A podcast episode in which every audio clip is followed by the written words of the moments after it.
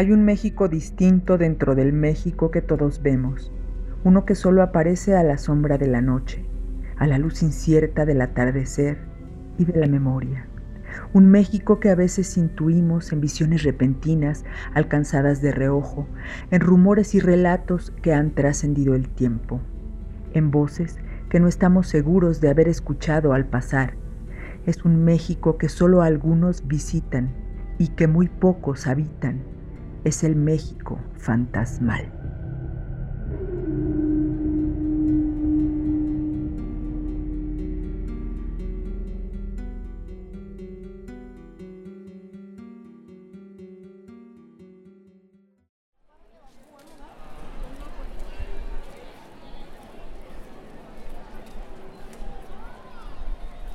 Nos encontramos en la calle de República de Perú, que durante el siglo XVII ostentaba el nombre de calle de la Puerta Falsa de Santo Domingo. Y cerca de aquí, justamente en los últimos años de aquel siglo, ocurrió un hecho prodigioso, cuyo recuerdo, según se dice, quedó grabado en piedra sobre la entrada de una casona que durante mucho tiempo se conoció como la Casa del Pujabante. Un pujabante era una herramienta que se ocupaba para cortar la pezuña de los caballos antes de herrarlos. Uno de estos instrumentos, junto con unas tenazas, componía el labrado que adornaba el umbral de aquella construcción. No lejos de ese sitio estuvo ubicada la casa número 3, que hoy se pierde entre los cambios de nomenclatura y las modificaciones propias de una ciudad en constante transformación y es en estas dos ubicaciones donde se desarrolló el insólito drama que da nombre a nuestra historia de hoy. La leyenda de la errada.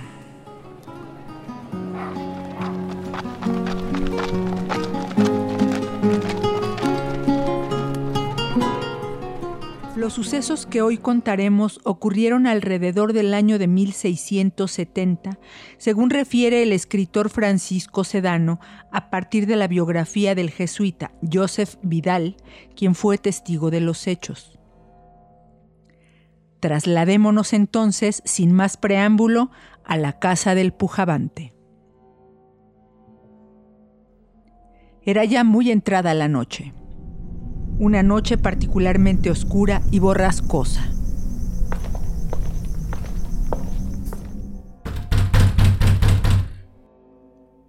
¿Quién llama? El que así respondía era un herrador dueño de aquella casa, que había sido despertado por la inoportuna llamada a hora tan tardía.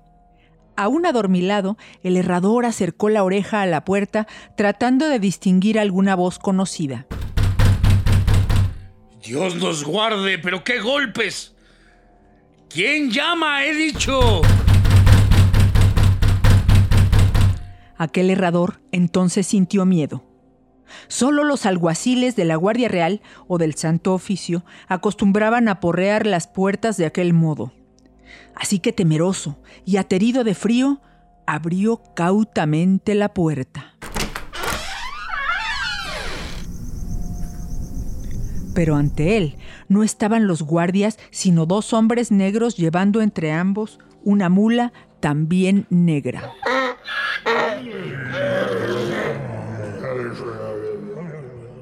Lo que aquellos hombres querían era que la mula fuera errada de inmediato, pues debía viajar antes del alba. Quien los mandaba era el cura de la casa número 3 de la calle de la Puerta Falsa, pues una urgencia le obligaba a dejar la ciudad. ¿El cura de la calle de la puerta falsa, decís? ¿Os referís a mi compadre? Pasad entonces, solo por tratarse de mi compadre, al que nada le puedo negar, erraré a vuestra mula, para que mi compadre pueda viajar a donde sea que vaya. El cura al que aquellos hombres se referían era el amigo más cercano y querido de aquel herrador, que frecuentemente lo visitaba en su casa del número 3 de la Puerta Falsa. Casi cada día el herrador entraba en aquel sitio como si de su propio hogar se tratase y siempre era bien recibido. Buenos días, os de Dios, compadre. Buenos días, compadrito. Llegas a tiempo para tomar el chocolate. Juana, Juana, otro lugar en la mesa. Ha venido mi compadre. Ahora sirvo, padre.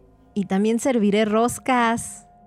Compadre, ¿todavía sigue aquí Juana? ¿Y a dónde ha de ir la pobre criatura? Pues donde no cause pecado ni escándalo. Siendo el escándalo peor que el pecado. ¿No es así, compadrito? Vos os burláis y no parece importaros. Pero sabed que ya todos la conocen como la mujer del señor cura. no voy a echarla a la calle ni a desampararla por medio a las lenguas. Devolvedla a su pueblo. Ahí no estará desamparada. Y vos dejaréis de caer en tentación. Ah, pareciera que los papeles están cambiados, ¿no, compadre?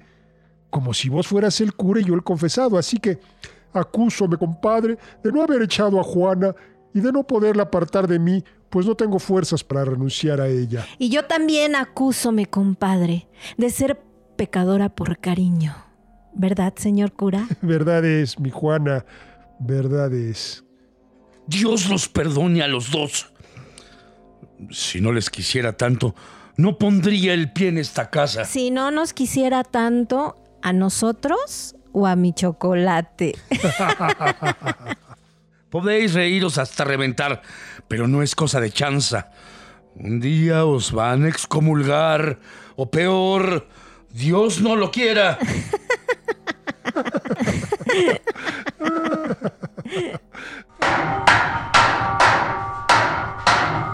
Así es. Aquel cura, compadre del herrador, vivía en pecado con la bella Juana, a la que no podía renunciar. Esto afligía mucho al cristiano herrador que procuraba convencer a su compadre de arrepentirse y volver al celibato. Así que cuando aquellos negros llegaron tan a deshoras a pedirle que errara la mula para el viaje del cura, el herrador tuvo esperanzas de que al fin aquel pecador compadre suyo se hubiera decidido a llevarse a Juana para devolverla a su pueblo, como tantas veces él se lo había pedido. Ya está errada la mula. Podéis llevarla a mi compadre.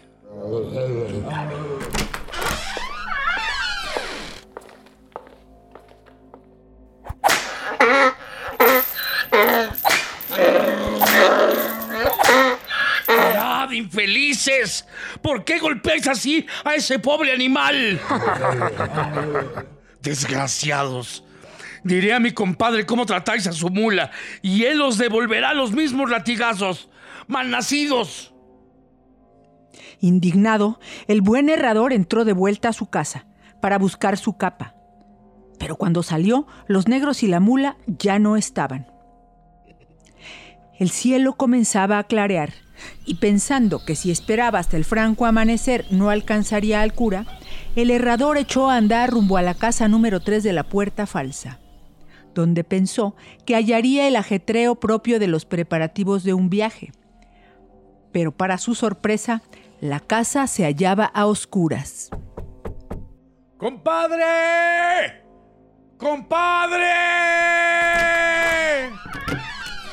compadre, entrad, entrad. Hace frío. ¿Qué os trae estas horas? ¿Pasa algo en vuestra casa? En la mía nada.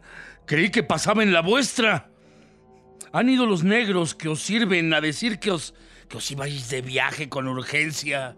¿Negros? ¿Yo de viaje? ¿Pero qué decís? Entró el herrador y contó al cura todo lo ocurrido esa madrugada con los negros que le habían sacado de su cama. Pero el cura negó saber cualquier cosa sobre aquel asunto. no, compadre, no. Ni yo he pensado en tal viaje, ni tengo tal mula negra, ni negros para la mula, ni causo negras molestias.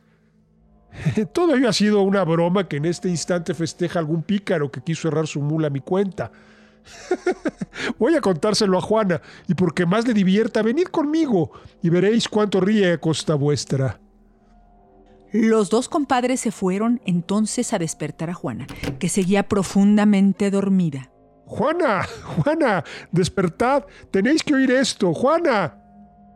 Juana, Juana, compadre, ya no despierta.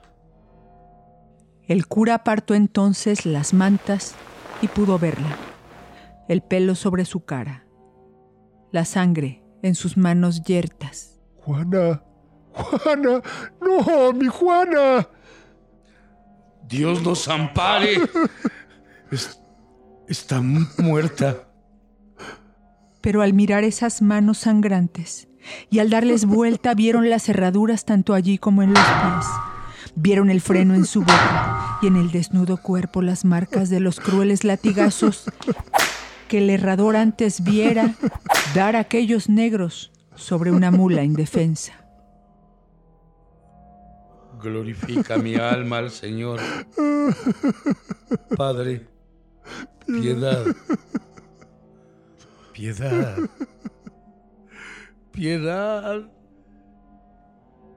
Sin saber qué más hacer, los dos compadres acudieron al párroco de la iglesia vecina y éste hizo traer a otros dos curas de gran autoridad, entre ellos el padre Joseph Vidal, que luego de examinar el maltrecho cuerpo de Juana, llegó a la siguiente conclusión.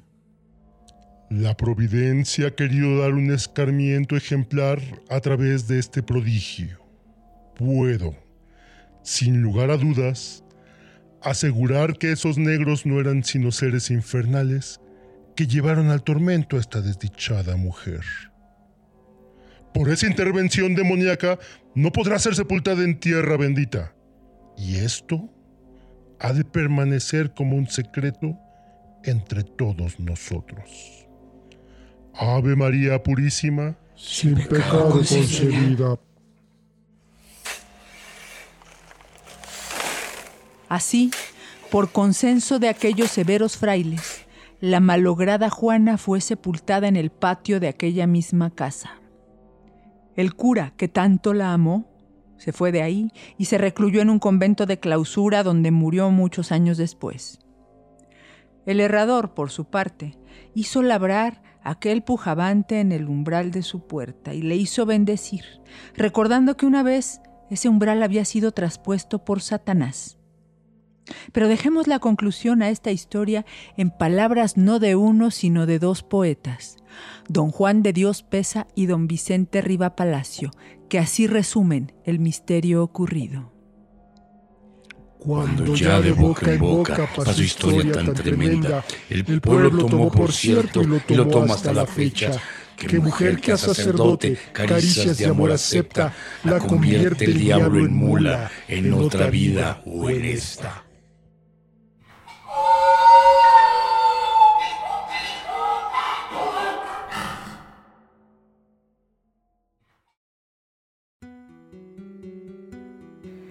Este fue el episodio La leyenda de la errada, con las actuaciones de Aldo Grajeda como el errador, Laura Mónica Rodríguez como Juana, Ricardo Bernal como el cura, Marco Antonio Lara como Joseph Vidal, Sandra Huerta en los coros, narración Doris Camarena.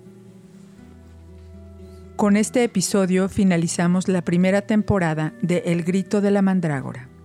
Agradecemos que nos hayan acompañado en esta fantasmal travesía por nuestro México. Esperen el estreno de nuestra segunda temporada, Terrores Prehispánicos.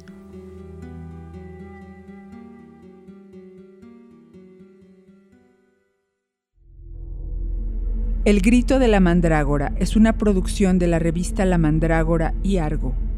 Idea y guion original Doris Camarena. Edición Marco Antonio Lara. Acompañamiento sonoro Jorge Martínez. Imagen y comunicación Claudia Ortiz. Ayúdanos a que el grito de la mandrágora llegue a más oídos compartiendo este episodio. Búscanos en Facebook e Instagram como Grito de la Mandrágora.